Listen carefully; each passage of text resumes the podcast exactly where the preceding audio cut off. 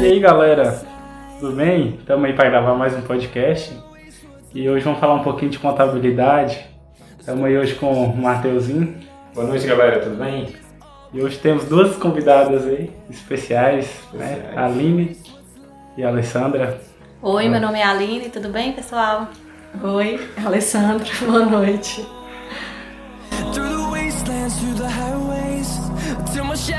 Turns to sun rays, and on and on we'll go. Wastelands, highways, and on.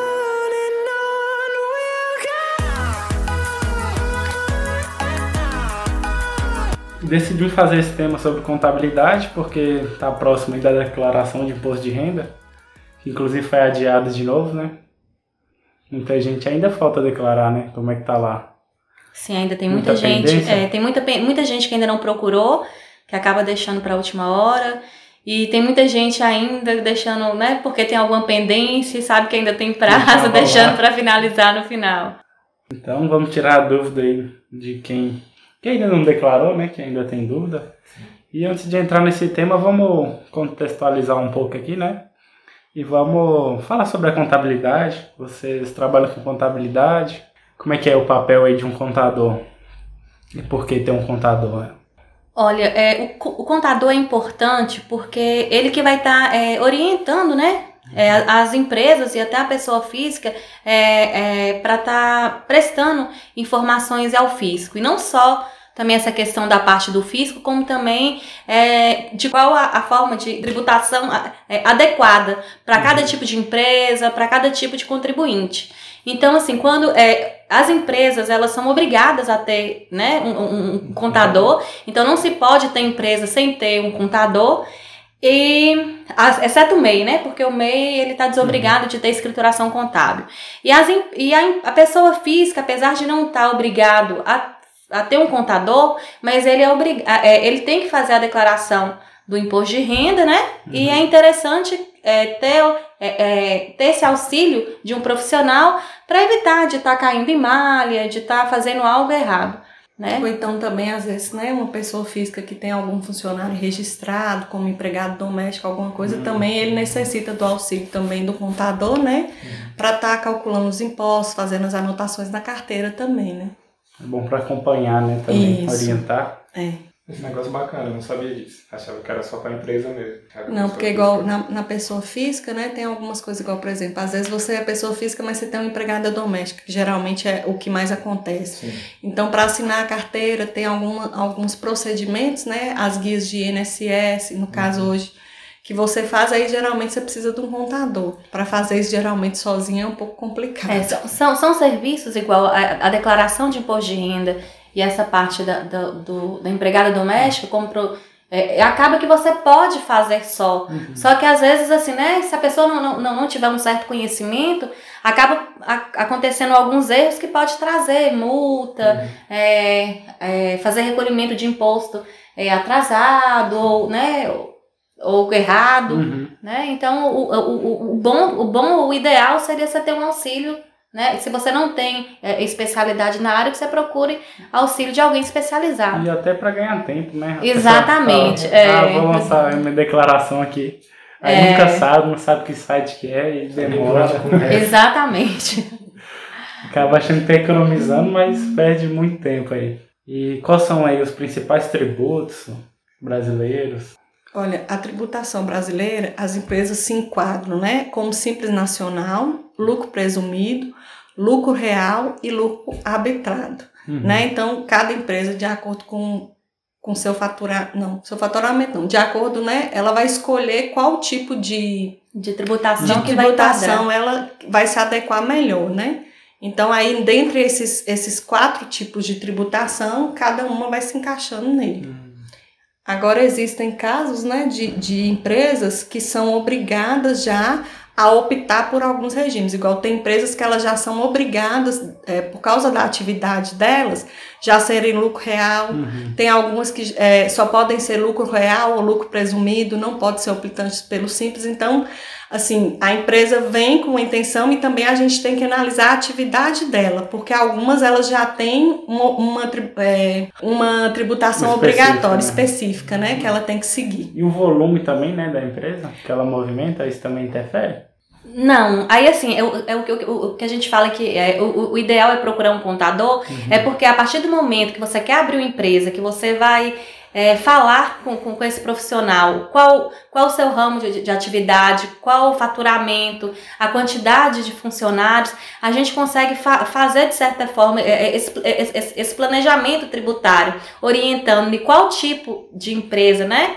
É, é, é, você pode estar abrindo, se vai ser, né, que a gente vai entrar às vezes em outro tópico, que vai ser a questão da pessoa, é, é, hora de abrir uma empresa, ela pode ser MEI, ela pode abrir uma empresa individual, né, que é, é uma empresa EIRELI, as, as sociedades, que tem alguns tipos também. Então, assim, hora que ele estiver de frente para o profissional, ele vai estar falando o que que ele pretende, qual é a atividade dele, quanto que ele tem previsão de faturamento, se vai ter ou não funcionário, e com isso esse profissional ele consegue, é, é, é, de certa forma, encaminhar Uhum. é, é, Tá esclarecer, ó, pra, vai ser esse tipo de empresa, essa tributação. E até essa tributação, ela pode mudar, porque ela você escolhe ela anualmente.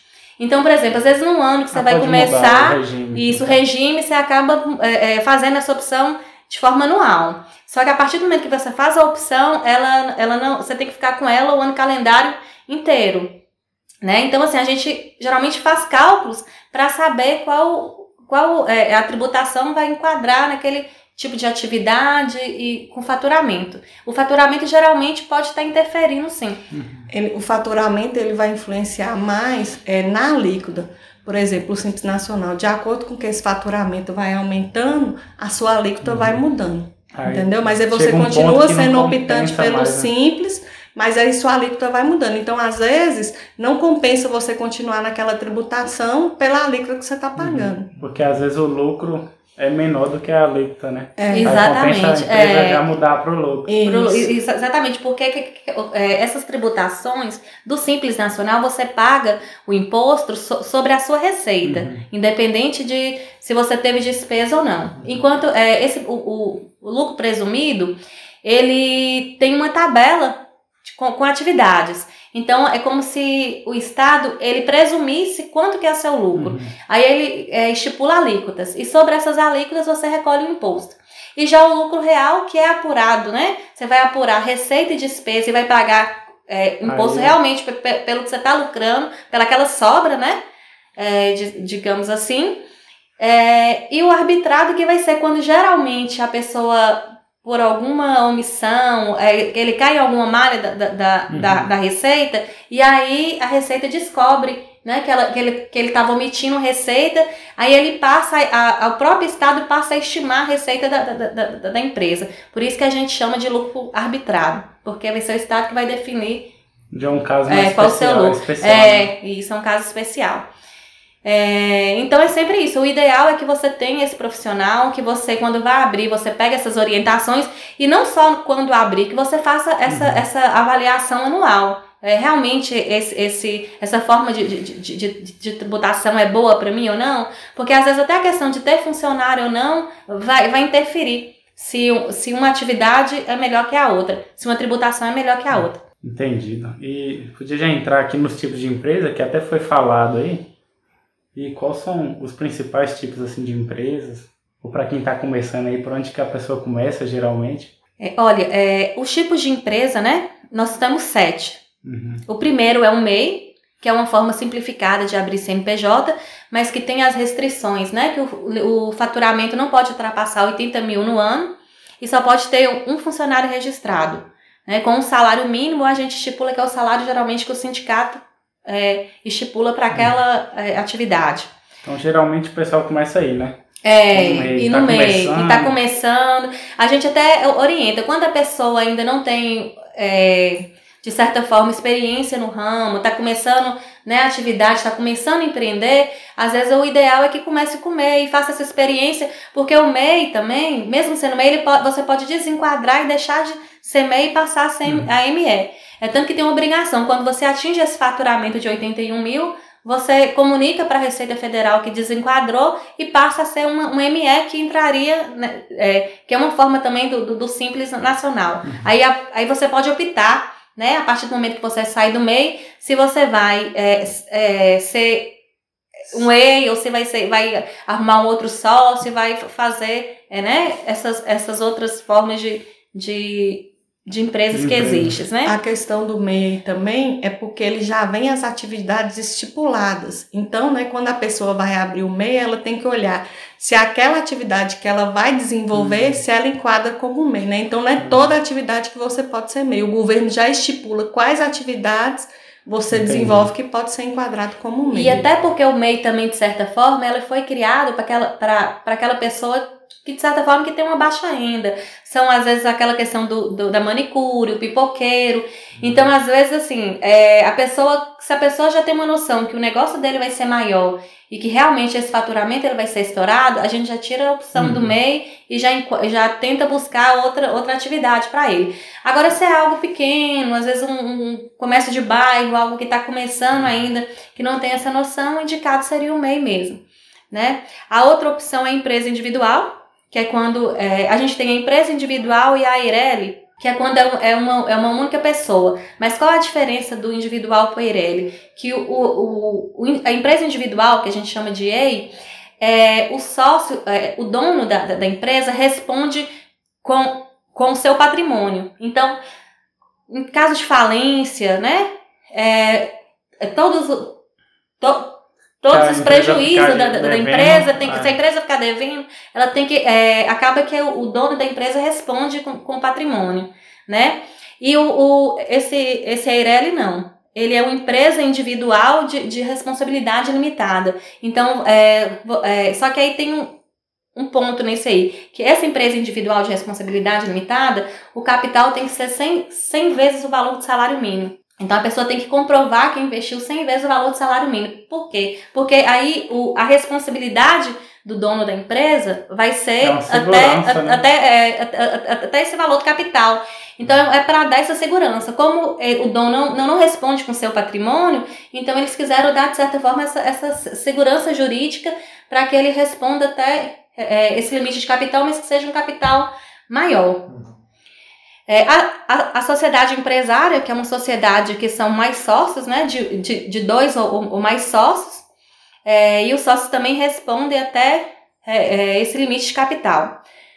Todas essas quatro empresas que eu, que eu Você falou do citei, microempreendedor? falei. Empreendedor é o MEI. O MEI é o MEI. Não, e o empreendedor individual? Como que é? É o MEI. O É o ME MEI. o É, por- é porque o MEI é, é o, o microempreendedor individual. Aham. E tem o EI, Ah, é. Ei, é. a sigla. EI, que é a empresa individual. Empresa individual. E aí nós temos Só o tem um Eireli. E só tem, um, só tem uma. É, só um dono, né? E o Eireli, que é empresa individual de responsabilidade limitada. A gente tem é, é, a sociedade empresária limitada, que vai ser acima de dois sócios, né? E aí esses sócios também respondem até é, é, é, é, é, esse limite de capital. E é interessante a gente falar esse limite de capital, porque a gente está falando de capital e muita gente não sabe o que é que é. Esse, capi, esse capital social é o quê? É o valor que a pessoa vai investir para abrir a empresa. Né? Então, por exemplo, eu vou abrir uma empresa, eu vou ter que deixar ela no ponto de funcionar, eu vou gastar 30 mil reais. Então, esse é o capital. Então, os sócios, por exemplo, da, da sociedade empresária limitada, eles respondem até esse limite de capital. Né? A gente sempre fala assim que a empresa geralmente ela abre com o intuito de dar lucro, Uhum. de crescer. Mas pode acontecer de dar algo errado. Então, Na verdade, acho que 80% né, das empresas fecham aí em menos de dois anos. Isso. E às vezes, João, é outro ponto que você tratou aí, é, às vezes até por falta de, de entender como funciona. Eu acho que todo empresário, o ideal é que ele tivesse essa noção de contabilidade. Uhum. Porque o que a gente vê, é, principalmente em, em pequenas empresas, é que as pessoas confundem. O, a gente fala que quando tem uma empresa, você tem que separar o, o, o O que é dinheiro o, também, o né? dinheiro, né? A questão da, da Tem o parte financeira. do- É a parte empresa. pessoal da parte da empresa. Então, o ideal é que o empresário ele tenha um salário fixo e que o restante do dinheiro fique Concordo. na empresa para quando chegue no final do ano, que ele faça uma avaliação se teve lucro ou prejuízo, ele faça a distribuição do lucro, dis, dis- como é que se fala? Distribua parte desse lucro e o restante ele usa na empresa para reinvestir, para né, Fazer ela crescer. fazer ela crescer. De certa forma, seria essa, é, guardar, de certa forma, é, é, esse capital de giro. alguma eventualidade, né? Exatamente. E o que a gente vê, assim, que às vezes a pessoa abre e não tem essa noção. Então, enquanto tá entrando dinheiro ali, ela tá achando que ela tá, aquele dinheiro é dele. E que ela tá recebendo ali, que ela tá gastando. Aí quando chega lá na frente, né, que ela vem, vem fornecedor para receber, é, precisa de reforma, máquina quebra, aí a pessoa começa a ver que ela tá sem, sem recurso. Uhum. Outro ponto é a questão do funcionário. A partir do momento que você tem funcionário, você está gerando, é, a gente fala de passivo, né? A gente está gerando despesas ali. Uhum. Então, o que vai acontecer? Lá no final do ano, você vai ter férias para pagar, vai ter décimo terceiro. É. Então, o ideal é que a pessoa se programe isso aí de forma mensal para quando chegar no final do ano, não seja algo que algum imprevisto, já seja algo que ele está planejando Uhum. ali durante todo o Eu ano. acho que o que, o que quebra e complica a maioria das empresas é isso aí, ó. Exatamente. Porque ela vê o dinheiro entrando, mas ela não vê esse balanço. Tipo assim, quanto que tá entrando e quanto tá saindo. Ou então deixa de pagar alguma coisa, né? Ou deixa de separar para alguma coisa que vai precisar no futuro, para pagar uma conta pessoal. E aí a Uhum. empresa acaba diminuindo, vai consumindo o capital. E, e é tão importante também do ponto de vista que eu acho também que é uma falta, às vezes, da formação de preço de venda. Uhum. Porque às vezes ela não considera ali para o cálculo do preço de venda só aquele valor que comprou essa custo. mercadoria, só o custo. Mas ela tem que olhar que às vezes ela paga um aluguel, ela vai pagar o Um escritório de frete, contabilidade, um frete. Então O ela tem que imposto. saber montar esse preço de custo, porque não vai ser só o, o valor ali que ela recebeu, que ela tem que contar, que ela vai ter que pagar. Tem toda aquela despesa envolvida. E, logicamente, o lucro que ela quer ter em cima da, da, da- daquela mercadoria, sem deixar de olhar o mercado, né? Para também não colocar um preço absurdo que sabe que o mercado não vai Não vai adaptar. atender. Então, para quem tá querendo abrir empresa aí, é bom conhecer um pouco, né? É. Assim, empresa pequena, o, o dono geralmente tem que saber de tudo, né? Exatamente. Saber de informática, de contabilidade, Contabilidade. de qualquer BO que aparecer. E você não tem essa atitude de tentar, né, buscar o conhecimento e, e não parar, a, a empresa acaba fechando, não tem jeito. É, a gente tem também é, é, é, a, a, a sociedade simples. Essa sociedade simples, ela é registrada em cartório. Uhum. Geralmente é registrada em cartório. Ela já não é geralmente um registro feito na junta comercial. Elas geralmente são para essas empresas de, a gente fala de, de profissão, é, a gente chama de profissão, profissão regulamentada, que são as profissões que médico, dentista, que geralmente hoje Hoje, geralmente, a junta comercial já aceita né, que a gente faça registro de, de, de algumas atividades que antes eram, eram, proibidas. Por exemplo, uma empresa médica, por exemplo, antes ela só, ela, ela só era registrada no, na, em cartório. Hoje, em algumas situações, a gente consegue já, já fazer esse registro na, na junta comercial. E temos agora é, a SA, né? Que a SA são quando são vários sócios, esses sócios, a gente já fala, né? Que é, é, são, é, é anônimo. Então a gente não sabe, a gente não Essas conhece. que são os as sócios. empresas que estão em capital em bolsa. Né? Exa exatamente, né? A gente vê muito, assim, é mais comum o pessoal ver bancos, é, essas empresas maiores. É, e um tipo novo, e um tipo novo que está surgindo agora, que eu até tentei trazer algumas informações, mas eu até não entrei, consegui contato com a junta, é a sociedade limitada unipessoal.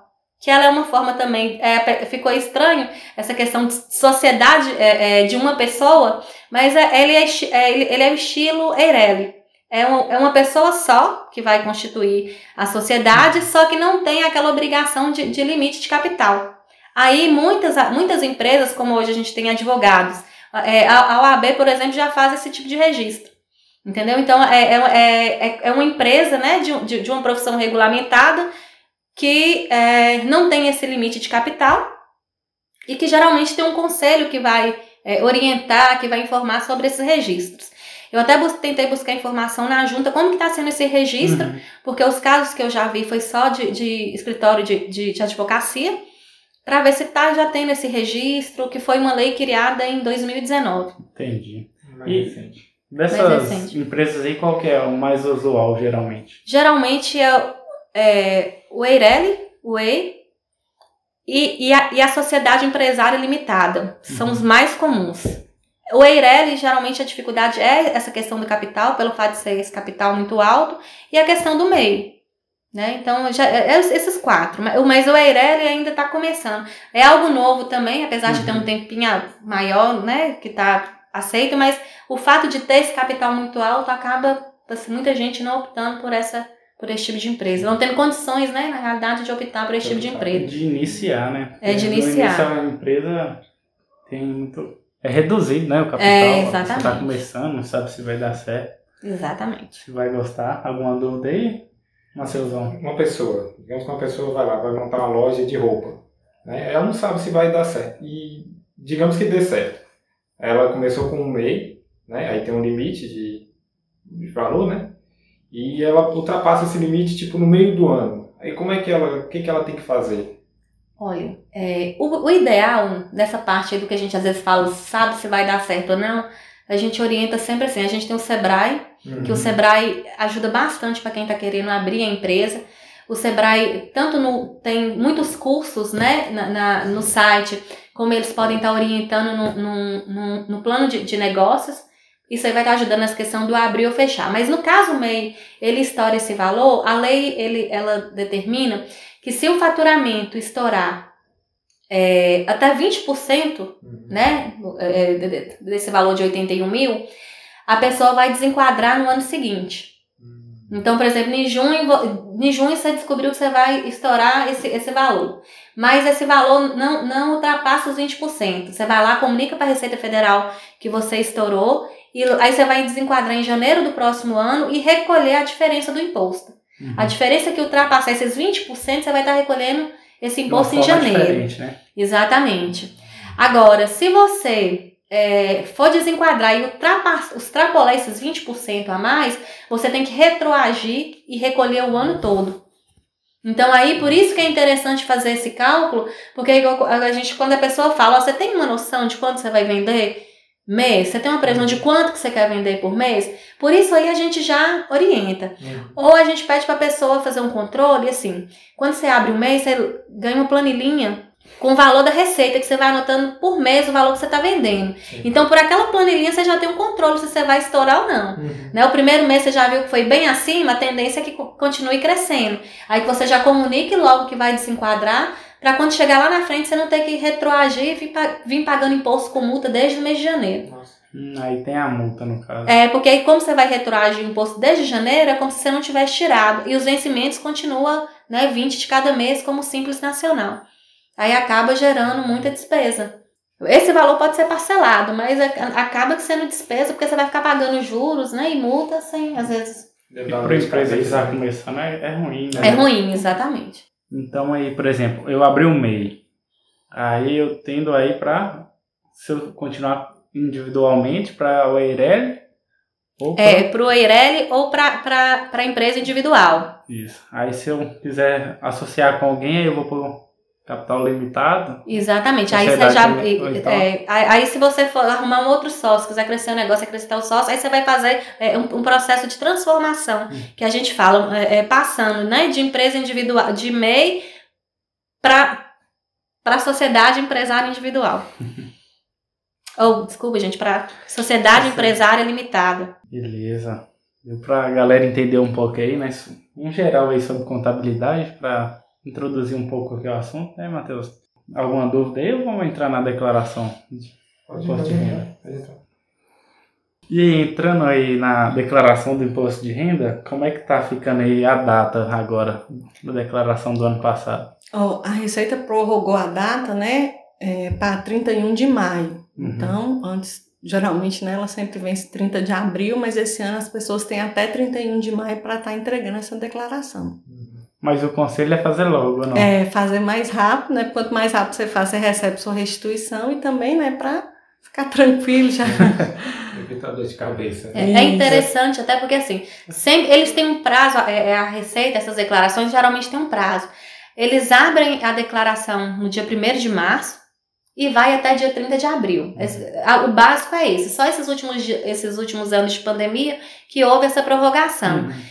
E não deixar para a última hora, porque geralmente pode acontecer alguma pendência, algum, algo que você tem esquecido, algum recibo que você vai ter que né, correr atrás, alguma nota que sumiu. Então acaba que se você deixa para a última hora, você perde esse tempo de estar resolvendo essas, esses imprevistos e acaba é, se complicando, né? Uhum. E até pagando multa se deixar de entrar. É, a declaração, como é que é? A partir de qual valor? Ó, toda É pessoa, né? individual ou Toda- depende da renda do casal? Como é que é isso aí? Não, a declaração ela é individual, Uhum. né? É, de, é por CPF, né? E é, é obrigatório toda pessoa que reside no Brasil, e no caso, igual, por exemplo, nesse ano de 2021, quem está obrigado a declarar? Quem reside aqui no Brasil e no ano de 2020 recebeu uma renda tributada até R$ 28.559,70. Isso é o quê? Acima desse Anual? valor anual. Se Isso seu dá rendimento Mais ou no ano então, Só se seu rendimento no ano deu acima de R$ 28.559,70, você está obrigado a declarar se seu rendimento foi tributado. É, as pessoas. Pra mim que esse valor era mais alto antes, não era Um não, valor Tiago? de, de 2,379,97. 300. Achei que é, era então, mais ou alto. menos quem ganhou aí por cerca né, de R$ 2,379 por mês, geralmente vai estar obrigado a declarar. Agora, a pessoa também é interessante olhar, João, é, para pedir, é, você deve pedir né, na empresa que você trabalha seu informe de rendimento. Uhum. para saber né, quanto que você ganhou no ano, se você está obrigado ou não. Mas uma coisa interessante, as pessoas olharem, porque às vezes você não está obrigado a declarar, mas você tem algum imposto de renda retido na fonte. Então, às vezes, dependendo desse valor, compensa você fazer a declaração, mesmo não estando obrigado, para estar restituindo esse valor. Né? Então, assim, E eu vou saber isso só quando eu declarar? você Ou vai quando você pede o informe de rendimento, você vai saber se você tem esse imposto retido ou não. Pelo informe de rendimento você consegue ver. É, aí também no caso, as pessoas que têm atividade rural, né? Quem tem atividade rural, no caso o produtor rural, só quem teve né, um rendimento superior a R$ 142.798,50 que vai estar obrigado a estar declarando também o imposto de renda. É, no caso das pessoas né, que têm os rendimentos que não são tributáveis, que o, tem- o rendimento não é tributável, só se ela ganhou acima de 40 mil, que ela vai estar obrigada a declarar. Como assim? Rendimento não tributável.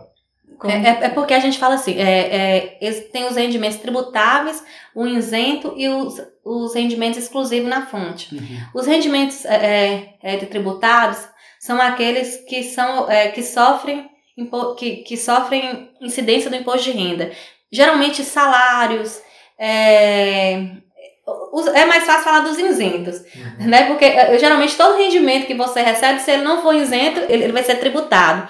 Os rendimentos são o quê? Rendimentos, é, rendimento de poupança, é, Esses são os isentos? É, re- rescisão, de contra, rescisão de contrato, é, as empresas, né, as pessoas jurídicas hoje, é, os o lucro né, da, da empresa, a, a, a empresa geralmente, igual eu falei, tem um salário, aquele salário do sócio que ele recebe mensal é, é, é tributado. Uhum. Já o lucro que ele recebe no final do ano, ele é isento. Essa eu não sabia, não. Entendeu?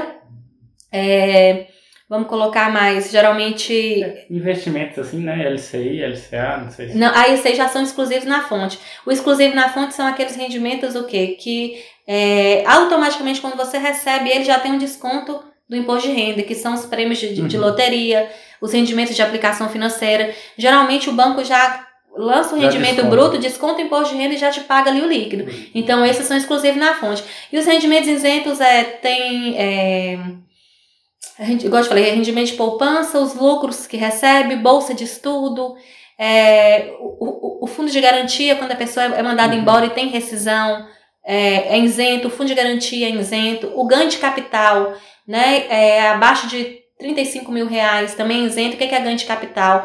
Eu compro uma casa por 10 mil, vendi ela por 25, eu tive um ganho aí de 15 mil. Uhum. Então, esse ganho de capital abaixo de 35 mil, ele também é isento.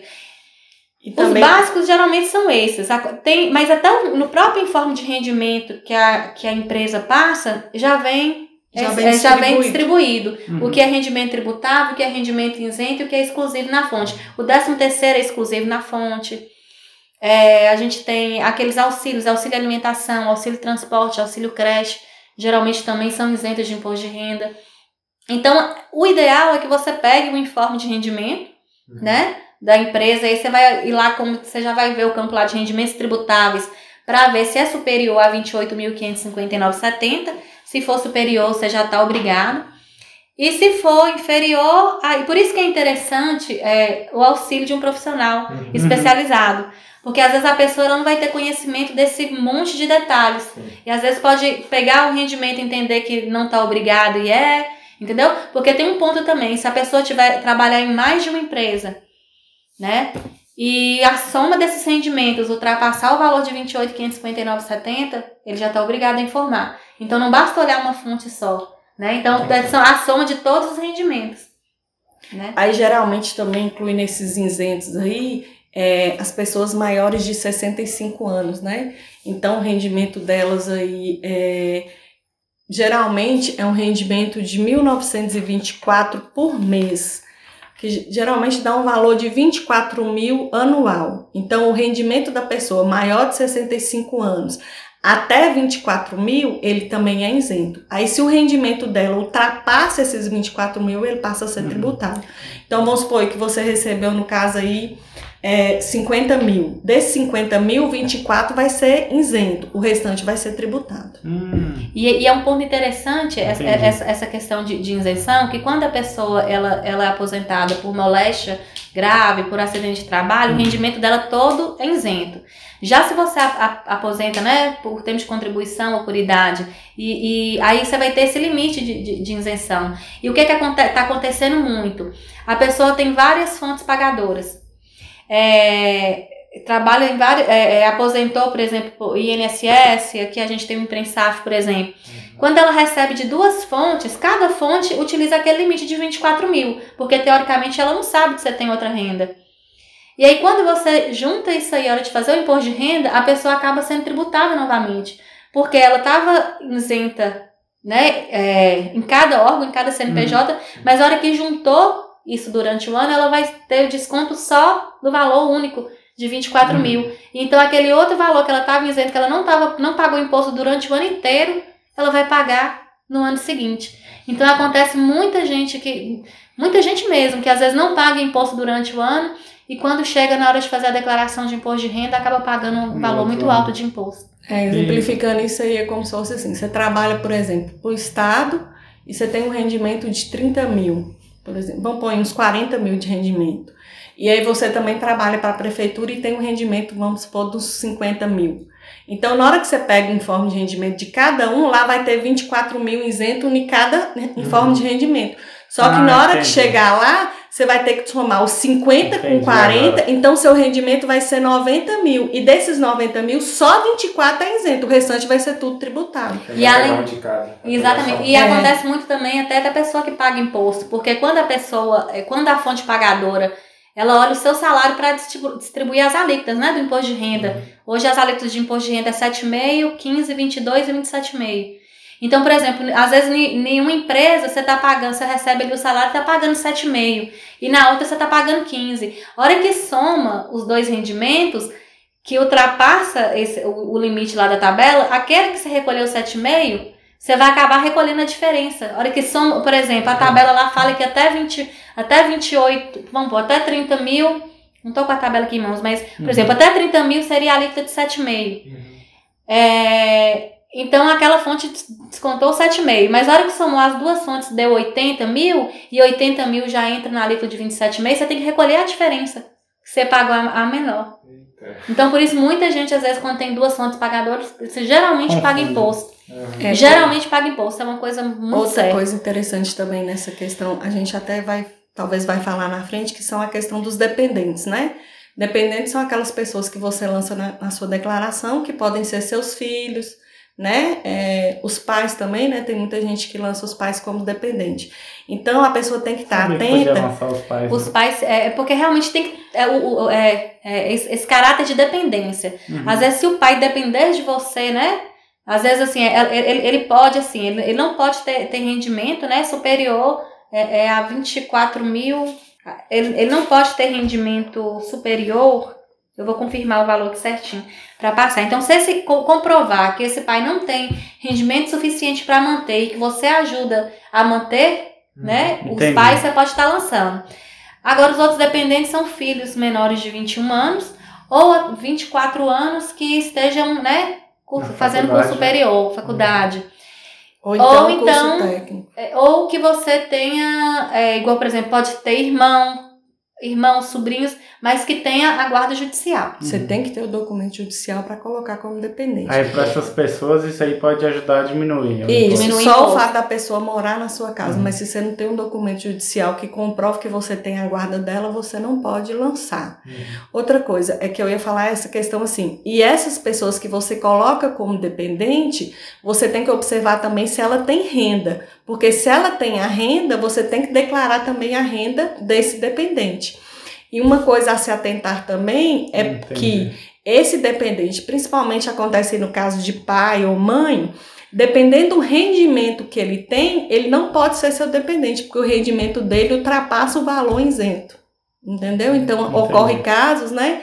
É, da pessoa ter aquela pessoa como dependente, ajudar a quitar as despesas dela, mas na hora que pega lá a aposentadoria que ela recebe, o valor que ela recebe de aposentadoria é superior a 22.876. Então ela não pode entrar como dependente da pessoa. Entendi. Então a pessoa que ganha um salário, ela não precisa se preocupar, se for só isso, né? Se ela ganhar só um salário por mês, ela não está obrigada a declarar. É, nesse caso, eu acho que, eu não tenho certeza, mas acho que de vó entra nisso. Que acho que vó é dependente, né? Aí ele ganha até um salário, eu não sei se ainda está como dependente. É, aí no caso, igual, Aí dá como- fazer junto, né? Na Isso. declaração. Isso, exatamente. Isso, entendeu? Porque o rendimento dele, como é um salário só, O rendimento, e o ele é rendimento dele maior de isento, né? 65 anos, o rendimento dele é isento, entendeu? Aí o que que acontece? Nesse caso, se o rendimento dele for um pouco maior e ultrapassar esse valor, aí a Receita não aceita colocar ele como dependente. Entendido. É. Que ficar muita esperto, coisa, né? sim. O- Outro ponto que eu, que eu queria tocar, que eu achei é, é, interessante, essa hora que a gente, a gente falou muito assim, de lançar os rendimentos. Aí a pessoa fica. Na, é, as, as formas de, de, de informar o imposto de renda. Nós temos a declaração completa e a declaração simplificada. Uhum. A completa é quando a pessoa ela vai ter despesas que vai abater no imposto. Né? E qu- quais são essas despesas? São despesas com educação, né? E educação a gente não pode lançar cursinho, apostilas. Geralmente é escola particular, né? Escola particular, faculdade. é, e ela tem um limite. Algum curso entra? Cu- O curso técnico pode entrar, só que tem um limite. É, o limite da, da despesa com educação é R$ 3.561,50 por dependente. Então, se a pessoa, por exemplo, paga uma faculdade de mil reais, vai pagar no ano o valor de 12 mil, ela só vai poder abater no imposto de renda o valor de R$ 3.561,50. É, despesas com saúde. É, despesas com saúde, a gente vai entrar aí exames, fisioterapia, psicólogo, Isso aí ela tem que ter uma nota disso? Como é que é? Ela pode ter um recibo do profissional, mas esse recibo ela tem que estar atenta, porque tem que constar o CPF do profissional. E, ou então, se for uma clínica, né, que já tem a nota fiscal, ela pode ter a nota fiscal. Ela tem que ter ou a nota fiscal ou o recibo que conste o CPF ou o CNPJ, né, de quem o prestou o serviço para ela. Precisa ter o ela? O nome Sim, dela. É, hoje, hoje, é, hoje, inclusive na nota fiscal e no recibo, é obrigatório você colocar para quem prestou o serviço. Uhum. Igual, por exemplo, se eu vou no dentista pro, e tô pagando para ele o tratamento do meu filho, ele tem que colocar referente tratamento Uhum. de fulano de tal, porque acontecia muita pessoa ir lá, me dá, o- pega o recibo no meu nome. Então a Receita Federal fez o quê? A pessoa que vai dar esse recibo, ele é obrigado a constar de quem é aquele tratamento, inclusive na hora de lançar no imposto de renda daquele profissional de saúde, por exemplo, ele coloca o CPF de quem tá, de quem pagou e de para quem que prestou o serviço. É, Então, Então, a é pessoa tem que que ficar tá- atenta assim, porque às vezes ela vai lá, por exemplo, igual nesse caso, eu vou com meu filho no dentista. A nota é no meu nome e lá na descrição vai constar que foi prestado o serviço para ele. Se ele não for meu dependente, eu não posso lançar a nota. Aí então a pessoa ficar, a nota então não serve como despesa, entendeu? Ela só vai servir como despesa se a pessoa para quem está descrevendo que o serviço foi prestado for meu dependente. Se não for, não. É, isso. Plano de saúde. É, aí a questão da saúde. É, muita gente fica com dúvida. Geralmente, procedimentos estéticos não podem ser abatidos no imposto de renda. É um ponto. Então, assim, são coisas assim que igual da, da educação, porque a pessoa às vezes vai ter ó, aula de balé, aula de essas geralmente é, essas essas o que ele, o, de certa forma a Receita Federal entende que não seria essencial, Uhum. eles não deixam que seja abatido no imposto de renda. E a questão de saúde, por exemplo, se você é, conseguir comprovar que aquele procedimento, né, que de certa forma seria, não seria estético, mas seria pela sua saúde, né? né? No caso, por exemplo, cirurgia plástica é algo para a saúde, você consegue abater no imposto de renda. Se for algo só estético, não, não, não, não pode abater. O, o plano de saúde já O plano, o plano de saúde abate. Plano de saúde, plano de previdência privada. Ué, e o- só que o interessante, plano de saúde, previdência é interessante também. Agora, o plano de saúde é interessante uma coisa, acontece essa mesma questão. O plano de saúde hoje, quando ele te passa um informe de rendimento, ele discrimina é, a, a despesa por CPF. E é o que a Alessandra falou, por exemplo, você paga é, o, o- a- tem lá, né, na- no, no plano, a, a esposa, né, o marido e a, e- a esposa. E o que que acontece? Se, se eles não constarem com- como dependente, você só pode aproveitar o valor pago por dependente. Se, tem, se você tem um filho lá, ma- mas ele não, não, não, não é seu dependente, mesmo que você tenha pago aquela despesa, você não pode aproveitar para bater Não seu usa, imposto de renda. E outra coisa que é, às vezes é muito motivo de dúvida e a pessoa chega é sobre é, é doar para entidades. Né? A gente vê Isso é muito aí também. questão do SARA colocando, a gente tem é, outras entidades lá em Montes Claros. Como é que funciona essa questão de, de doar? A doação tem duas formas de ser feita. Que é a doação que você vai fazendo durante o ano para aquela entidade. E a entidade você tem que verificar se ela tem o cadastro, né? Os cadastros específicos Uhum. para poder abater no imposto de renda. É, ou fazer essa doação diretamente no imposto de renda. Só que ela tem um limite. Você só pode doar 6% do imposto devido. Então, um exemplo, é, se a pessoa ela está restituindo. E outra coisa, é, geralmente, para você fazer essa doação e abater no imposto de renda, você tem que fazer pela declaração completa. Uhum. É, pela, pela simplificada, você não consegue fazer essa doação diretamente na, na, na declaração do imposto de renda. E se você doar durante o ano e for melhor para você na simplificada, você não vai abater essa doação, né? E é, outro ponto é o limite, que é 6%, que às vezes a pessoa, né? Às vezes a pessoa tenta, acha que pode doar uma quantidade maior. Poder doar você pode, mas que vai ser abatido no seu imposto de renda é só esse valor de 6%, né? Que você pode doar é, para essas entidades. E quando você doa diretamente na, na, na declaração do imposto de renda, você, só, você não consegue doar para aquela entidade específica. Você doa geralmente para o fundo municipal, o fundo estadual ou o fundo federal. E esses fundos que vão determinar as, as entidades que vão receber, direcionar. Você pode até solicitar um ofício, mandar um ofício falando que você doou e queria que aquela, aquele valor fosse destinado à entidade tal.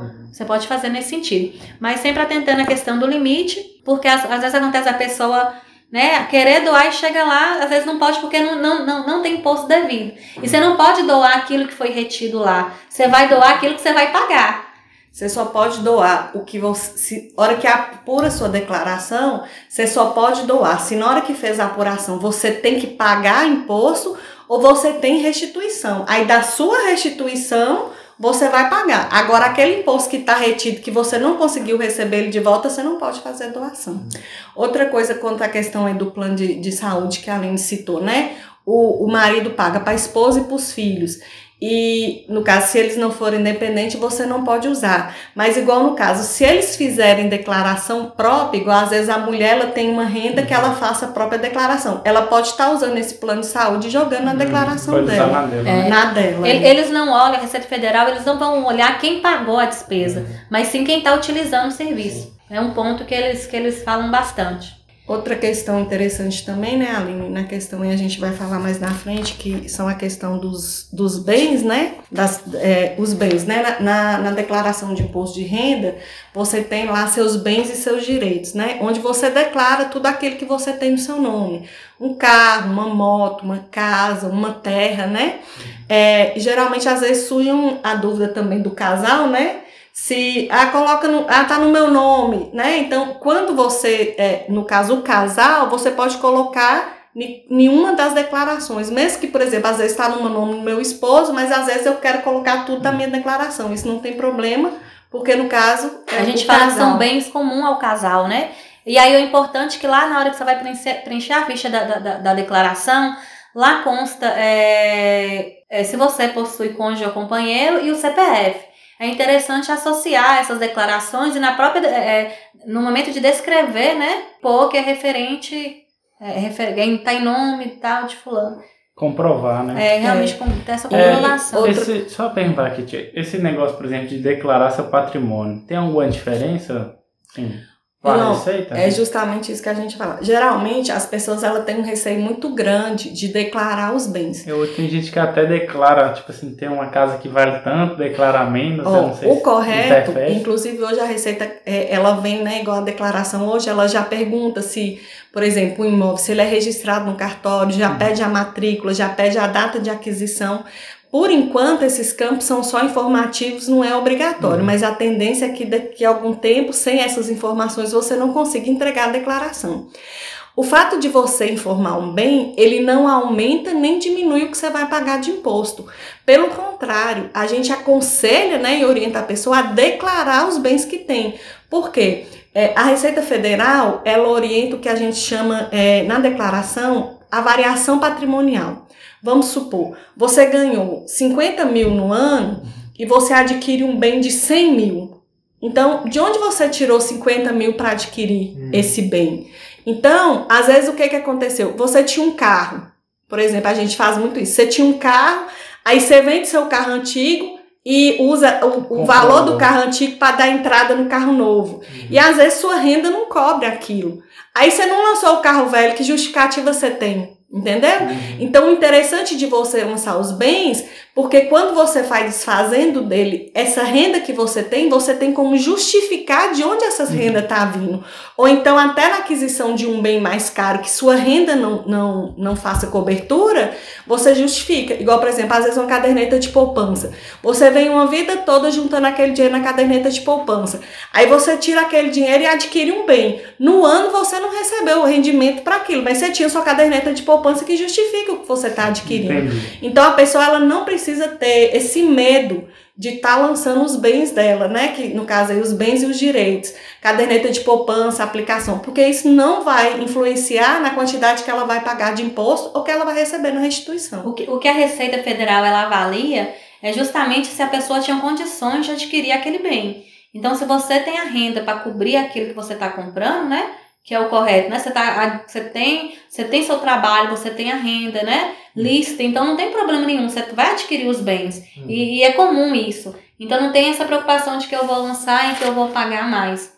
E outra dúvida que você falou quanto ao valor. O valor que você deve informar do bem é o valor investido. Igual, por exemplo, eu paguei numa casa 50 mil.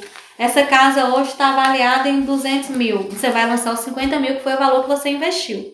É igual as formas de, de- de pagamento. A gente tem em caso de né, consórcio, a pessoa tem que lançar os consórcios, tem que lançar o financiamento.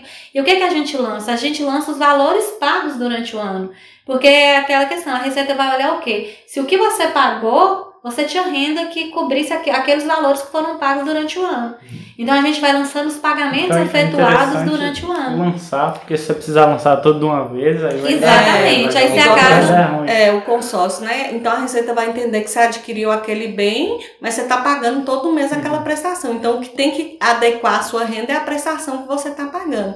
Outra coisa interessante também na questão de pôr o CPF do cônjuge é justamente isso.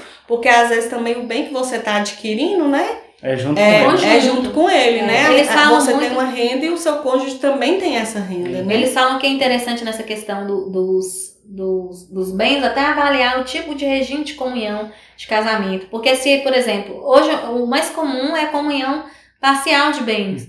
Então, é, ne- nesse fato de comunhão é, parcial de bens, tem os bens adquiridos após o casamento que são de, é, é, comum ao casal. Já, por exemplo, é, na, na- no regime de separação total de bens, é como se cada um tivesse seu bem. Aí não tem o que falar de lançar é, tem- os bens conjuntos. Cada um vai lançar o que tem. Aí cada um tem que ter a renda E, que e tem a justifica. renda que, é, que justifica aquele valor. Já lançou? Vai alguma vez?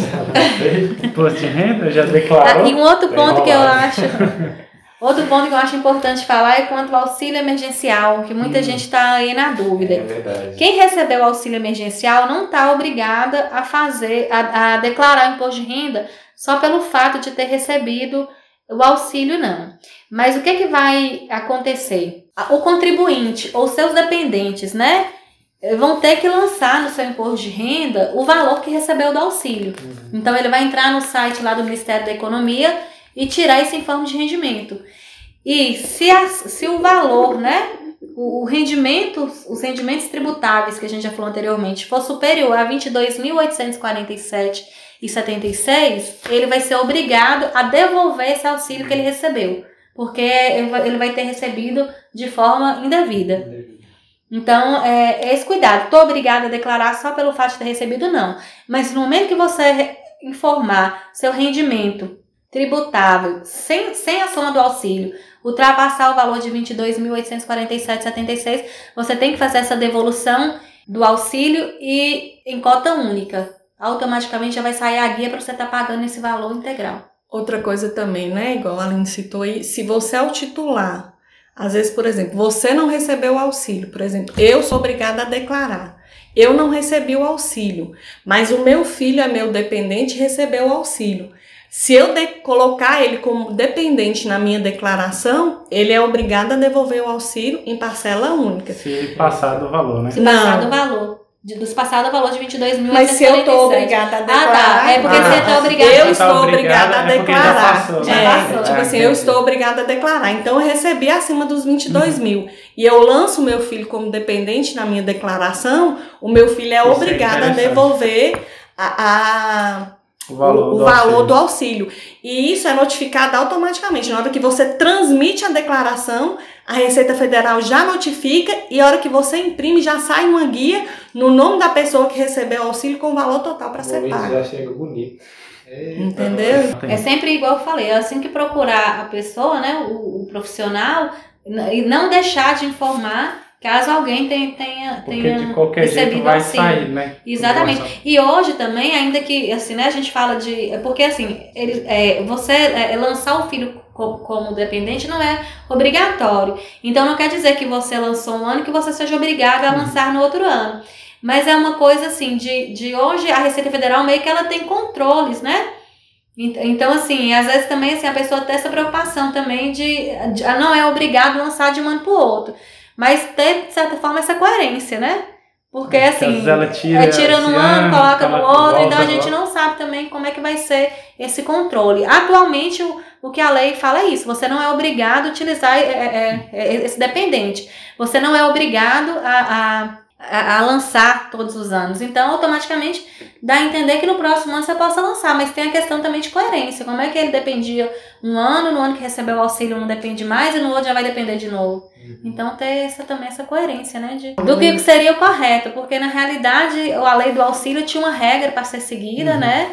E, e tinha um limite, a gente, de certa forma, sabia o valor que, de quem pode ou entraria não, ou não, quem, né? quem entraria ou não. Então, de certa forma, é, é, quando você pediu esse auxílio sem ter direito, você está acabando também burlando, né? Essa É, legislação. porque lá é bem claro nessa questão da renda, né? Se, se você tinha uma renda maior que esses 22 mil, ou era dependente de alguém que tinha essa renda, você não tinha direito ao auxílio, né? Eita, A gente também falou aí no início, né, na questão do prazo.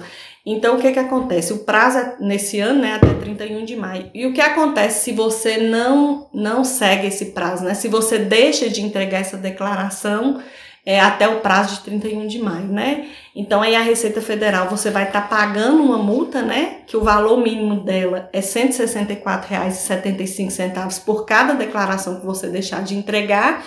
Ou então ela pode ir até 20% do valor do imposto que você tem a pagar, né? Isso aí vai depender. Então, se, se eu não declaro, A multa mínima é 165,74. 164. Por exemplo, 164 e 75. eu acho que a minha renda não entraria. Eu fico dois, Aí você- três É, anos. aí geralmente declarar, acontece assim. E aí eu vou declarar. Cancela o seu CPF. É, geralmente aí, que depender. pagar a multa desses anos? Isso. Tem.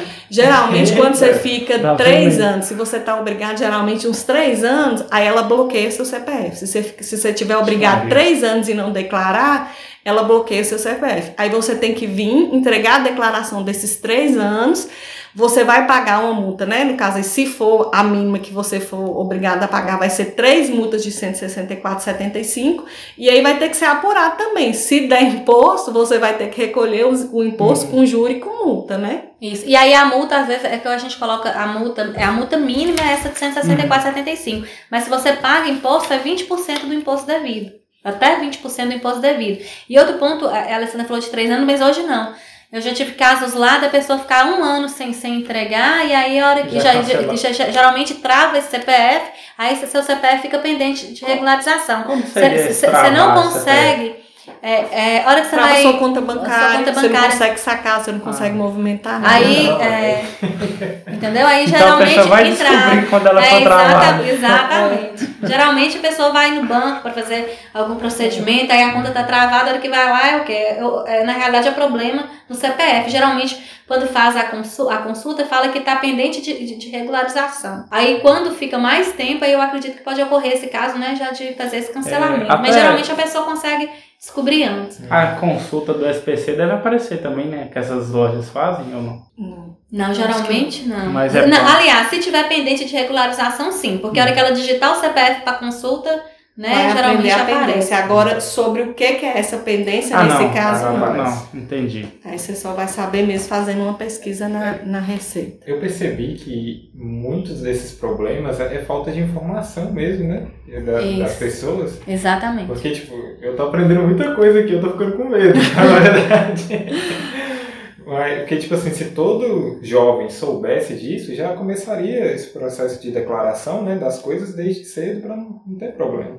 Exatamente. E outro ponto que a gente fala também importante, assim, é, é que a pessoa às vezes fala assim, ah, não, mas eu vou. a- é, Lógico que a gente sabe que às vezes acontece da Receita não descobrir, porque essa, essa é, declaração de, de imposto de renda tem, tem muitos dados que você vai se autodeclarar. Uhum. Mas tem muita coisa que hoje é, é- é cruzamento de dados. Por Uhum. exemplo, uma receita que uma empresa que te faz um pagamento, ela às vezes já comunica para a Receita Federal de imediato que te pagou. Entendeu? A gente tem um documento que chama DIF, que as empresas entregam anualmente, que ela comunica todas as pessoas que ela pagou. Então, que- que- né? então assim, acaba que você acha que às vezes a Receita Federal não sabe quanto que você está recebendo, mas na realidade está sendo informado ali. É, é, venda, compra e venda. Geralmente quando a pessoa, quando você compra uma pessoa, você fala assim, eu não vou falar que eu comprei não. Mas a pessoa está informando Hum, ali que você é, comprou. E quando Então, você assim- movimenta esse valor na- numa conta, alguma coisa assim, também pode É o pegar? que a gente fala nesse Pode, sentido. é. A conta bancária é isso. É, a Receita Federal, ela tem acesso à sua conta bancária na hora que ela quiser, né? Ela pede ao banco, o banco é obrigado a fornecer isso. Então é isso que a gente orienta a pessoa a olhar nessa questão, porque às vezes ela não informa formalmente o rendimento que ela tem, mas ela tem uma movimentação bancária muito grande. Então isso às vezes, né, pode também ela atenção, está né? se autodenunciando com, com isso. A né? gente tem um, um- até um- é, uns pontos que a gente já sabe que, que é ponto passivo de, é, é, de fiscalização. Cartão de crédito. Cartão de crédito, os cartões de crédito informam né, para a Receita Federal é, igual estabelecimento por tipo de bandeira. Então, a pessoa que não, de- não informa a receita do cartão de crédito, a, a Receita Federal já tem esse controle. Porque ela exige o quê? Que o próprio cartão forneça essas informações. Aí a pessoa às vezes tem um cartão de crédito altíssimo, paga cartão, paga cartão, fatura cara, fatura cara e não tem renda nenhuma. Assim, está acontecendo? é, Ixi, eu acontece. na Então- então. É, a questão a gente fala também, as pega empresas. cartão, aí um usa, outro usa. As empresas. Então eu falei assim, às vezes eles não vão vir é, é, diretamente, né? Não consegue, às vezes, estar indo em vários alvos, mas às vezes acontece, por, por exemplo, em pessoas que a gente fala que geralmente são pessoas expostas, né? São esse, é, é pessoal, né, que. É, é, Cargo que está no mercado, ca- cargo público. Uhum. Geralmente tem essas, essas pessoas que são mais expostas, que sofrem mais fi- fiscalização. Mas a gente acaba alertando assim, para que tenha esse cuidado também, né? Porque a gente tem essas formas. Hoje a Receita tem forma de cruzar dados. E cada vez eles estão informatizando mais e integrando. Receita Prefeitura, que- Receita Estadual, Receita Federal. Por exemplo, hoje você compra um imóvel, quando você faz os registros lá na Prefeitura, tem documento que a Prefeitura encaminha, encaminha que vai comunicar para a Receita Federal que você está adquirindo, né? Aque- Os alvarás, essa questão. É, Você acha, eu acho que o Pix também vai ser usado. O Pix também vai. É o que a Vai. gente tá falando assim, as pessoas, o Pix, todo mundo tá, vou passar um Oh, Pix, vou passar um Pix. Pix. Então a gente também tá, né, uma coisa assim. Tá todo mundo usando, é rápido, é de É, graça. E outra coisa também, é uma coisa com essa questão assim de cruzamentos de dados, às vezes você pode cair numa fiscalização, por exemplo, uma pessoa para quem é que prestou o serviço para você, né? Às vezes ocorre um caso, já teve um caso, por exemplo, de um de um cliente nosso assim, o profissional foi investigado não por causa do nosso cliente, mas aí o que, que aconteceu? Ele foi investigado por suposta eh, venda de, de recibos e acabou respingando nessa pessoa, né? Então a pessoa declarou que, que ele prestou um serviço para ela e ela teve que comprovar essa negócio, então é, que- essa prestação de serviço. Então isso também é uma forma, né, de cruzamento. Às vezes você pode acabar caindo nessa fiscalização também por, um, por, por, um- por outra, outra pessoa estar sendo fiscalizada, né? Então é uma coisa assim. Então, assim, a gente aconselha a pessoa a refletir sobre essa questão. Como que é a minha movimentação bancária, né? Eu, não- eu não tiro melhor. nota fiscal, igual muito produtor rural, né? Eu não tiro nota fiscal, eu não tenho documentação, mas e a movimentação que você faz no banco? Como que tá? E né? principalmente hoje, porque também assim, a pessoa, quando vai pagar o imposto, ninguém quer ter renda. Mas quando quer comprovar a renda, e todo mundo quer renda, vai abrir uma conta no banco, vai adquirir alguma coisa, aí quer renda. E hoje, Também, né? eles estão fechando o quê? O CIF. Porque hoje a gente, para declarar renda, você precisa de, de, de, de ter a decora eletrônica ou imposto de renda. É- é- Essa decora eletrônica só é fornecido com documento hábil. Então, ou você tem que ter uma nota fiscal, ou tem que ter a própria declaração de imposto de renda para ter esse decore. Então, assim, hoje, se você acaba que para você comprovar a renda, sua renda tem que estar de forma legal. Tem que, você tem que estar informando para a Receita tudo certinho. Não pode estar omitindo receita. Uma questão bem, bem assim que aconteceu recente, que muita, muita gente está sofrendo com isso, hein? a questão dos produtores rurais, por exemplo, foi a questão da DAP, né? É, no Brasil inteiro, muitas DAP foram canceladas, porque o que, que aconteceu? O produtor, na hora de fazer a DAP, ele declarou uma renda. Mas aí, na hora de comprar um carro, na hora de comprar um trator, ele, ele informou outras rendas. Então, o que, que, que, que fez? Eles fizeram um cruzamento disso e muita DAP foi cancelada porque às vezes o produtor enquadrava num tipo de DAP Uhum. com uma renda e na hora que puxou, por exemplo, ele comprou um carro, ele declarava que ele tinha uma renda de 20 mil, ele comprou um carro de 40 mil, né? Ou então, às vezes, o pai ali comprava um carro para um filho, para outro filho. Então, teve muita gente, muito produtor rural que teve a DAP é, cancelada por causa dessa distorção, né, nas informações. Para fazer a DAP, ele fez uma informação e a hora que eles fizeram, vasculharam ele lá para saber tudo que ele tinha de carro, de tudo, é, não batia com a informação que ele deu. Então a DAP foi cancelada por isso. Então vamos declarar, né? É.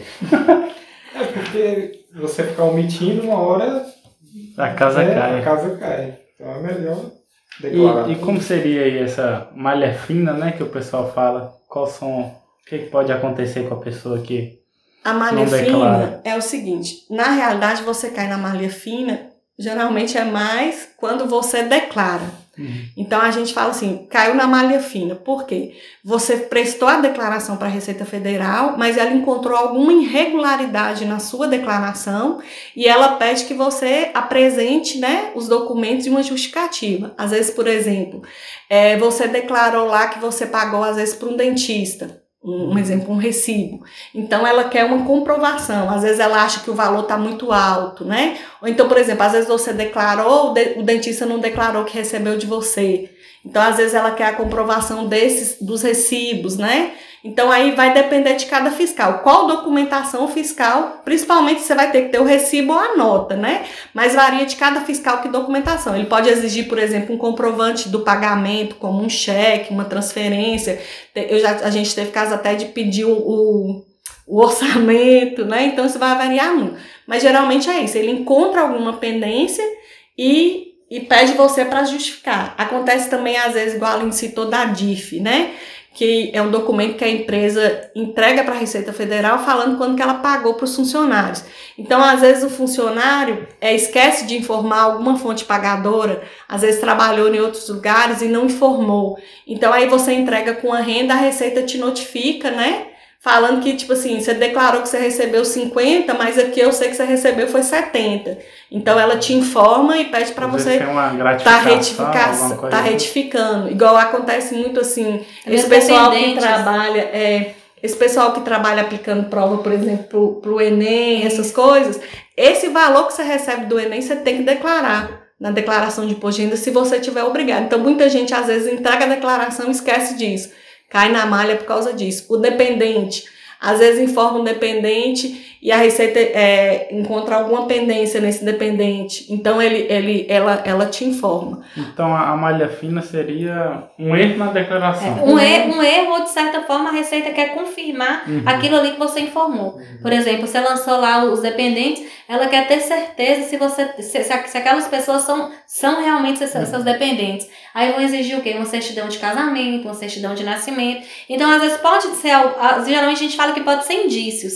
Se ela achar que às vezes tem algum indício de, né, de, de algo errado na, na- naquela declaração, às vezes ela pode estar chamando você para comprovar, né, apresentar essa documentação, porque como a gente fala, a declaração acaba sendo algo, é, é, como, como é que eu vou dizer a palavra aqui? Uma, uma acho que é autodeclaração. Você vai ali e vai preencher os dados Uhum. que a Receita né, pressupõe que você está falando a verdade, tem os documentos que comprovam. Uhum. Às vezes ela vai chamar para você para conferir aquilo ali que você lançou, se tá tudo certinho, se você tem realmente aquela comprovação. Hoje também facilitou muito, né, Aline? Porque antigamente é, essa notificação ela já chegava pelo correio, né? Você recebia uma notificação, você recebia uma carta pelo correio já informando que a sua declaração tinha pendência. E geralmente essa declaração já vinha acompanhada de uma multa. É, já vinha, já vinha geralmente, quando, quando às vezes você era notificado, Eu às vezes acontecia, já acontecia de você às vezes não receber a primeira intimação que era para prestar esclarecimento e já vinha às vezes né, o auto de infração com a irregularidade, mas hoje não, hoje você tem com o número do recibo da declaração de imposto de renda, você pode criar uma senha que a gente fala no portal ECAC Uhum. e acompanhar é, é, é, essa, essa Tá declaração. certo, né? Se, se ela foi processada, se já está em fila de restituição, né? A gente pega um extrato. Se tem pendências, geralmente ela fala quais são as pendências. Você já E você já pode resolver essas pendências antes. antes Igual geralmente omissão de rendimento. Aí aparece lá, ó, foi, você informou que essa e essa receita, eu tenho que. é, Foi SS. Se você tiver errado, se o que você lançou estiver errado, antes de ser notificado, você pode retificar a sua de- declaração e resolve tudo, não tem nenhuma penalidade. Agora, se você não acompanhar a sua, a sua declaração e ela cair em malha e você for notificado antes né, de, de corrigir esses erros, aí já não tem mais jeito. A declaração só pode ser retificada antes de ser notificado. Depois de notificado, você não consegue mais mexer, só a Receita Federal. E se você, por exemplo, deixou de. Aí as penalidades que você falou, quando cai em malha. A própria Receita Federal, quando você cai em malha, aí ela faz essa correção. Por exemplo, se tiver um dependente que, que você não tem, como, não tem comprovação, não é de direito, ela vai corrigir a sua declaração, vai apurar o imposto e vai fazer você pagar aquela diferença de imposto, e às vezes com uma multa de ofício que é 75% do valor emitido. Por exemplo, ah, deixou de lançar um rendimento. Aí lançou o rendimento, colocou, né, apurou o imposto e 75% do valor, né, do imposto foi do, eu tô na dúvida se é do imposto que foi omitido ou do rendimento que foi omitido, mas é do, do imposto que foi omitido. Então essa multa de 75%, então assim, é bom evitar Mas e mesmo fazer essa corrigindo, ela consulta. pode vir essa multa? Depois que ela te Não, notificou. é, tipo ah, assim, tá. Se você não hoje você corrigiu, consulta pela internet, aí se você corrigir a tempo, não. Aham. Ela informa que você não pode pôr aquele dependente, você só entra e retifica a sua declaração. Agora, se ela te informa, você não acompanha, às vezes ela ainda manda uma carta informando para você que você tem alguma pendência na declaração. Aí você vai na internet, olha qual é a pendência no portal ECAC e retifica. Se ela fizer tudo isso, mas você não dá assunto, deixa para lá, aí ela vai te notifica aí depois dessa notificação que você tem que ir lá prestar esclarecimento, aí sim ela vai te notificar, ela vai te multar com esse 75%. Outra coisa interessante com essa retificação assim. é quanto à retificação da declaração. É- é- Você pode retificar sua declaração mesmo depois do prazo de entrega. Por Isso exemplo, depois de, de 31 do 5, né, nesse caso, nesse ano, você pode fazer a retificação da sua declaração. Às vezes, por exemplo, você esqueceu de informar alguma coisa, né, você... A única coisa que acontece é o seguinte, como a Aline citou no início, né, as declarações, elas são, ou você pode fazer na completa ou na simplificada. Na completa, a Receita te dá um desconto de 20% e na completa você usa as despesas que você tem com saúde, com educação, seus dependentes. O modelo que você utilizou, você tem que utilizar o mesmo quando você vai retificar fora do prazo. Então, por exemplo, depois de 31 de maio, se eu entreguei minha declaração de forma completa, na hora que eu vou retificar ela depois do 31, eu tenho que entregar ela completa. Mesmo que na hora que eu faça essa retificação eu perceba que era melhor na simplificada, eu não posso mudar.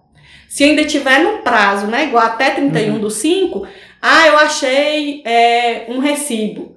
Então, jogando esse recibo, eu estava entregando a simplificada. Fica melhor na completa, eu posso mudar. Mas passou de 31 do 5, eu entreguei na simplificada, mesmo que eu descubra que com aquele recibo eu ia restituir mais, eu não posso modificar, eu tenho que manter na simplificada. Você tem que fazer as correções, mas sem mudar a forma de, de tributação. É 75% do valor do imposto. Pesado demais. Muito pesado. Muito alto mesmo. É, é quase se paga duas vezes, né? Ah, Outra coisa também, né? Geralmente, é, quando você entrega essa declaração e apura o imposto, né?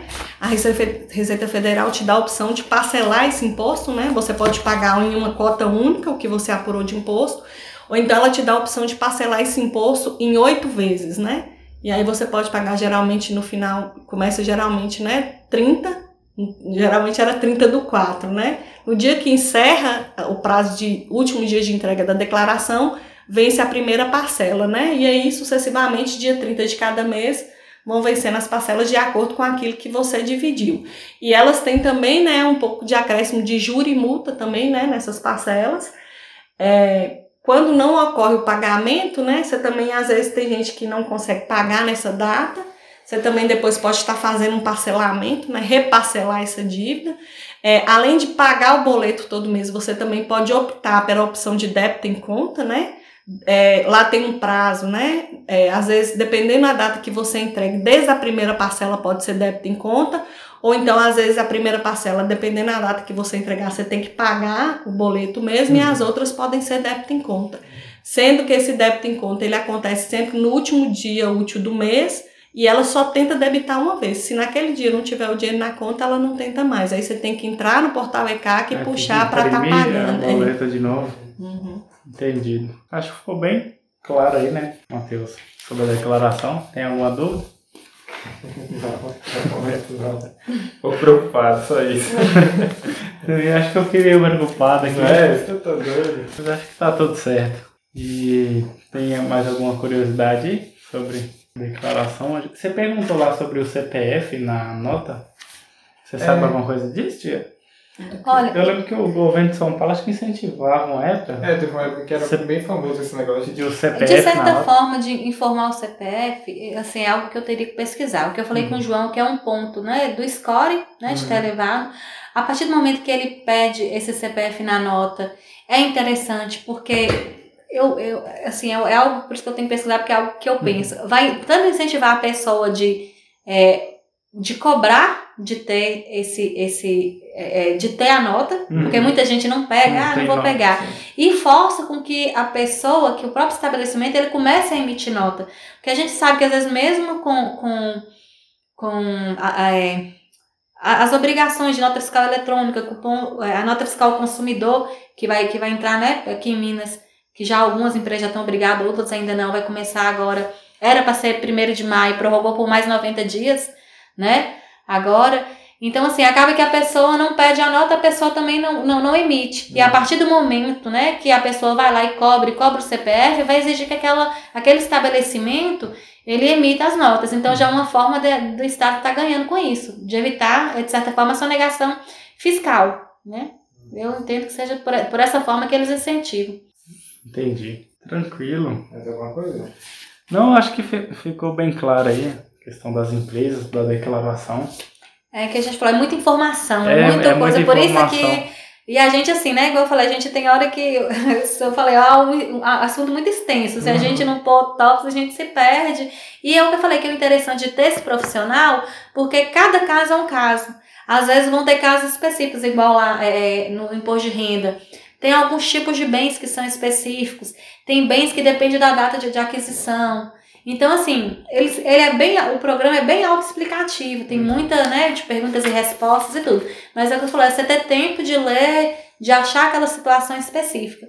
E hoje, às vezes, o, o profissional, além de ter aquele conhecimento que já é algo que ele dá, algo que ele trabalha, ele tem assessoria jurídica e, e, e contábil, que a gente tem as revistas, que qualquer caso específico a gente tem uma equipe especializada para isso, que você manda o roteiro, manda uma pergunta e o advogado é, é, ou o contador da, da, da, área tributária específico naquele assunto de imposto de renda, ele vai estar tá dando essa resposta, essa de como, né? Então, assim, sempre ter esse profissional capacitado vai te economizar muito tempo. E, e, e às vezes até dinheiro.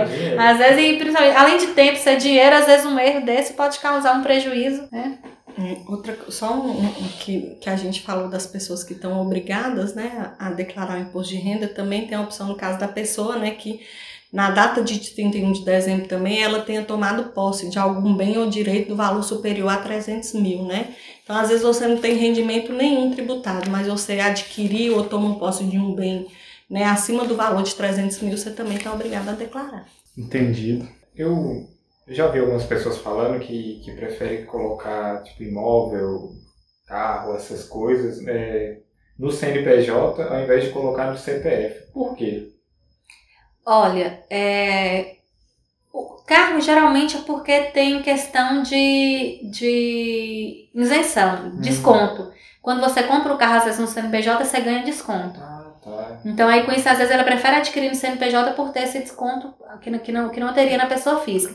Mas é interessante olhar, porque dependendo do tipo de, de, de tributação, verificar às vezes essa venda, porque às vezes quando você vender esse carro, você não vai ter uma tributação na frente, entendeu? Sim. Que vai tá, tá, tá é, onerando. Então, por isso que às vezes é interessante avaliar essa questão é, é, de cada caso. Mas geralmente quando é, é, é, o dono da empresa mesmo, geralmente eles utilizam CNPJ por causa disso, porque tem um desconto.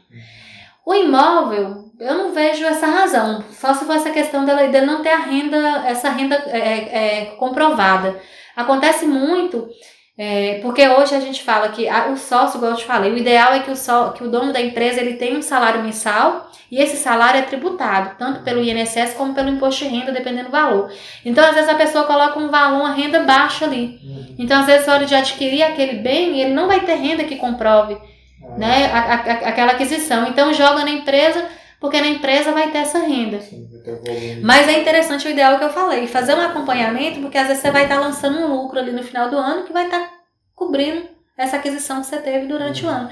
E até pensar que às vezes esse valor também que você está contribuindo vai servir futuramente, né, para você se aposentar ou para você até mesmo ter direito a algum auxílio, né, algum auxílio doença, alguma coisa nesse sentido. Então é interessante sempre avaliar junto com o seu contador. Essa questão... E eu... Pode falar orientar também nessa questão dos bens aí, né? A questão que a gente chama do, do ganho de capital, né? A pessoa tem que estar tá atenta a isso, né? Por exemplo, igual o João falou do, do, valor do bem, né? Então você geralmente lança o valor do bem lá, realmente o valor que você que está no documento que você comprou, né?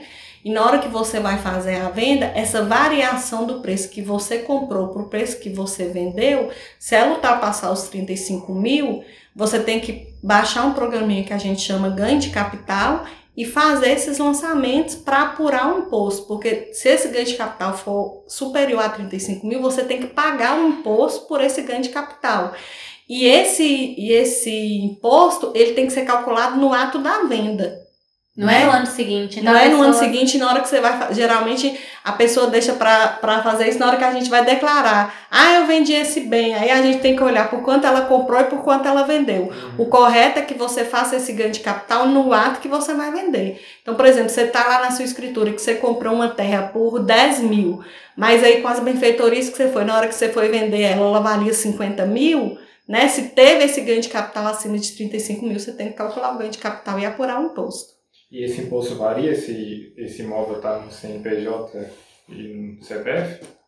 Sim, porque é, é, esse ganho é, varia, porque é, a, a, pessoa, a pessoa jurídica. Vai, vai, pagar mais o CPF, não? É, não, e às vezes. Não é porque é, geralmente eu sempre eu falei, cada caso vai ser um caso, porque tem casos de, da pessoa física que em algumas situações ela fica isenta, ainda que seja acima de 35 uhum. mil, se for o único bem que for vendido. Tem algumas perguntas que a Receita faz, você faz o ganho de capital, que dependendo daquelas perguntas, pode gerar um imposto. Às vezes pode ter até um ganho de capital maior e ser isento, dependendo do tipo de venda. Se, por exemplo, você vai vender, vender uma casa, um imóvel para compra do- da casa própria, por exemplo, às vezes esse valor vai ter um- uma isenção maior. Então, é por isso que é interessante avaliar os casos específicos. No final, depende. Depende. É, No final tudo exatamente. depende. Agora, eu não sei se vai entrar aqui no podcast, mas essa questão que você perguntou de comprar, principalmente carros, imóveis em nome da empresa, é porque geralmente esses, esses empresários eles declaram lucro real, né? Então, se a despesa dele abaixa no lucro da empresa, é, eles vão pagar menos imposto pela empresa. Hum. É por isso muitos colocam. Né? Não sei se vocês É. já estudaram alguma coisa sobre isso. É, porque no caso, tipo assim, né, como ele, ele é optante, se ele for optante pelo lucro real, como a tributação dele vem realmente pelo lucro, se tiver e for uma despesa, Não, mas aí você tem que pensar ne- ne- nessa parte de lançamento, porque na hora que você compra o veículo lá, você vai lançar no, no ativo imobilizado e É. no caixa, não vai no- passar na declaração. compra do veículo, a compra Não, do do veículo, não vai ser despesa não, porque a compra do Sim. veículo vai para falo ativo assim, imobilizado. às As despesas que ele vai ter a na gasolina, a aí gasolina, é. Aí eles Entendeu? lançam, até o patrimônio, às vezes. É, porque É, no caso, a empresa. hora que ele adquire o veículo, a aquisição do veículo não vai ser uma despesa. Então não vai. É, não vai É um investimento, não vai ter interferir no questão imposto. no imposto.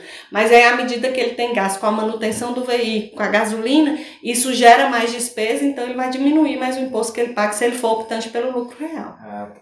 Entendi. É por isso que muitos colocam essas coisas no nome da empresa, para diminuir. É, hoje o podcast foi técnico, né? Geralmente é mais contraído, mas é muita coisa para falar, né? Para falando, informações e dados. Não, mas foi muito interessante, né? Porque acho que nem todo mundo tá atento a essas coisas, né? E quando for acordar, vai tomar um susto. Então, acho que a dica aí pro pessoal é isso, é ficar atento, começar a declarar as coisas certinho e ter um profissional, né? Do lado e Exatamente. ajuda muito. Eu ia entrar um pouco na questão do meio, mas deixar com outro podcast, né? Falando como é que abre. A gente aí depois, Isso, é para não ficar muito extenso. muito extenso. E aí, só para fechar aqui, é, qual que é a, a formação suas? Sim. Como é que é lá o escritório? Já fala lá quem quiser procurar. Ó, meu nome é Aline, eu sou formada é, em, em Ciências Contábeis pela Unimontes, né? Tenho es- especialização pela Fundação Getúlio Vargas em Auditoria, Controladoria e Gestão Financeira. Eu formei em 2005, então já tenho, assim, apesar de ser formada em Ciências Contábeis em 2005, a gente trabalha com escritório de contabilidade desde pequeno, então a gente tem um A escritório aí, grande, né, né? que é da família com mais de 20 anos no mercado e estamos à disposição para o que vocês precisarem. Tirarem alguma dúvida, abrirem as suas empresas, começarem a fazer a declaração do imposto de renda. E você? Meu nome é Alessandra, é, minha formação, eu sou técnica em contabilidade, né? Eu formei no curso técnico aqui de São Francisco, foi onde eu fiz meu curso. Como a Aline também, né, assim, eu formei em 99 no, no curso de técnico em contabilidade, mas desde pequena também, né, a gente já trabalha em contabilidade, então aí já vai mais de 20, não, acho que pode se dizer já uns 30, 30 anos anos, de né, experiência. de experiência trabalhando lá no escritório E de a experiência contabilidade. conta muito, né? Sim. Exatamente, porque a gente vê muita formação, assim, o curso técnico, eu inclusive fiz estágio aqui no Uhum. curso técnico, quando eu estava aprendendo, né, esse serviço ainda de contabilidade, nem pensava em fazer ainda, e o curso técnico foi muito bom, assim, os estágios que eu fiz na realidade, porque eu não tinha, né, não podia fazer ainda o curso em si, participei de estágios voluntários, ia, comprava material e participava, foi muito bom, um aprendizado muito bom, e porque mu- muitas vezes na faculdade a gente vê muita teoria, Muita teoria. e eu acho que quando você vai, né, pra, eu já tive uma facilidade melhor. Quando eu cheguei na faculdade, eu já tinha toda uma experiência na prática, que me ajudou bastante. E o que eu acho que o curso técnico ajuda bastante nessa E parte do- da prática, fiz- do saber. Também fiz esse curso técnico, né? Chamei Matheus para fazer comigo, Eu mas. fiz, né? Me arrependo. E eu não sei como é que tá funcionando hoje, mas se tiver funcionando e você tiver parado aí sem estudar ou tiver formando aí o ensino médio, dá pra você fazer ele junto com o ensino médio, dá uma pesquisada aqui no São Francisco que vai te ajudar bastante. A questão é, é o mercado de trabalho, como é que tá? Tem muita. Tem muito. É um ramo que eu falo, eu vou, te, vou ser sincera. É, em termos de faculdade, na, na época da minha faculdade, todo mundo saiu empregado. Uhum. Assim, diferença pra é, assim, a gente. Porque. E as empresas precisam. E hoje a gente. assim, A gente porque você não vai. O fato de fazer o curso técnico em contabilidade não quer dizer que você vai trabalhar no escritório de contabilidade. Ele é uma área muito abrangente. Que te ensina um pouco de cada coisa. Então, você vai ter experiência em administração, em uma emissão de nota. Então, hoje, as pessoas, assim, as empresas procuram muito a pessoa que tem essa experiência em emissão de nota, porque às vezes a, a, a empresa, além de ter a questão da venda, ela tem que ter essa organização dentro da empresa. Toda empresa, cada É, vez mais vai ter que ter, né? Tem que ter. Então, assim, então, sabe, se a, pessoa tem essa noção de contabilidade, é muito mais fácil para emitir a nota, para organizar os documentos, até para gerir esse, é, o, o- o negócio, para começar uma empresa, Uhum. né? Ter essa noção. Às vezes não vai precisar fazer um curso, né? Mas então, assim, é uma área muito abrangente que ajuda muito, né? Ela tem todo um trabalho, não só na parte diretamente de contabilidade, mas no, de empresa em geral. Então, eu acho que é um curso mu- muito abrangente que vale a pena. Eu acho interessante falar isso, porque muita gente faz cursos, né, e, ficam parados. É uma área que você pode trabalhar no comércio, na, no- igual nas vendas, você vai precisar emitir uma nota, né, num caixa, ou num, um Exatamente. trabalho auxiliar de- administrativo. Exatamente. É, e futuramente eu acho que, não sei se já funciona, mas cada empresa vai ter uma Tem escritor. pessoa responsável Exatamente. Por mais por, que pelo você menos tenha- organizar a papelada. É, por mais que você tenha a contabilidade externa, né, é, requer uma organização interna que, que depende da empresa até para o serviço da Uhum. gente fluir corretamente, né? Você precisa organizar, tirar as notas, organizar o documento, os extratos, tudo que você tem que mandar, né? Então você precisa dessa pessoa para gerir essa organização dentro da empresa. E uma pessoa que tem esse curso ajuda muito, né? Era isso que eu ia falar. Na empresa que eu trabalho mesmo, o único rapaz responsável por essa parte saiu. Aí o contador, né, ficou meio assim, doido, porque ele tem as coisas para resolver fora e ele não tem tempo para ficar só lá dentro. Então precisa de um profissional dentro da empresa mesmo para fazer essa ponte, né? Para ficar Exatamente. melhor, para organizar as coisas. E acabou que eu tô aprendendo um pouco disso. Aí, o curso técnico ele te, te, É te ajudar. verdade. É, e falando nisso, vocês já deram algum curso disso? Ou, Ou palestra, é? alguma coisa assim. Não, não. A gente não. É, é, o que eu falo, assim, eu acho que é um ponto, igual a gente fala muito do, do- do- da- dessa parte de contabilidade, como orientar o, o empresário para gerir, né? Uhum. Pra- é, nessa parte de gestão. O contador não seria para estar entregando declaração para o fisco e tributo. Esse contador ficou lá no passado. A gente Sim. teria que estar mais presente na empresa e prestando esse serviço, né? Uhum. Só que hoje, é, pri- principalmente quando você. É, também, né? Essa parte de consultoria. Só que hoje, assim, a quantidade de. Igual você falou, às vezes, principalmente quando você trabalha com pequenas empresas, o contador meio que faz de tudo. Uhum. Então a gente às vezes ajuda na emissão de nota, ajuda. Então a gente fica muito no. no ajudando muito, às vezes, em questões que não seria voltada só para contabilidade fazer, né? em fazer e muito em estar atendendo o fisco, as obrigações fiscais, que às vezes a gente fica até um pouco daquilo que era realmente o dever da gente, de estar ajudando em uma consultoria. E outra questão é justamente de, de falar para o empresário para, assim, quanto mais você se organiza, mais você tem essas informações da sua empresa, além de ajudar é, é, é, o escritório de contabilidade a fazer o seu trabalho, é, você também vai estar sabendo de como realmente está o seu negócio. Ajuda na gestão. Porque, por exemplo, a gente até para fazer uma gestão, por exemplo, se eu vou fazer uma gestão de uma empresa, que eu sei que ela não tá me falando qual é o faturamento real dela, que ela não tá me passando tudo que ela tá comprando e que ela tá me omiti tá omitindo informações para contabilidade, eu não posso prestar uma consultoria para falar se a, se a empresa dela é viável e o que, o que, que eu posso, o que que tá certo, o que que tá errado, tá se eu não tenho se ela ela tá- está crescendo ou não, se eu não tenho as informações corretas.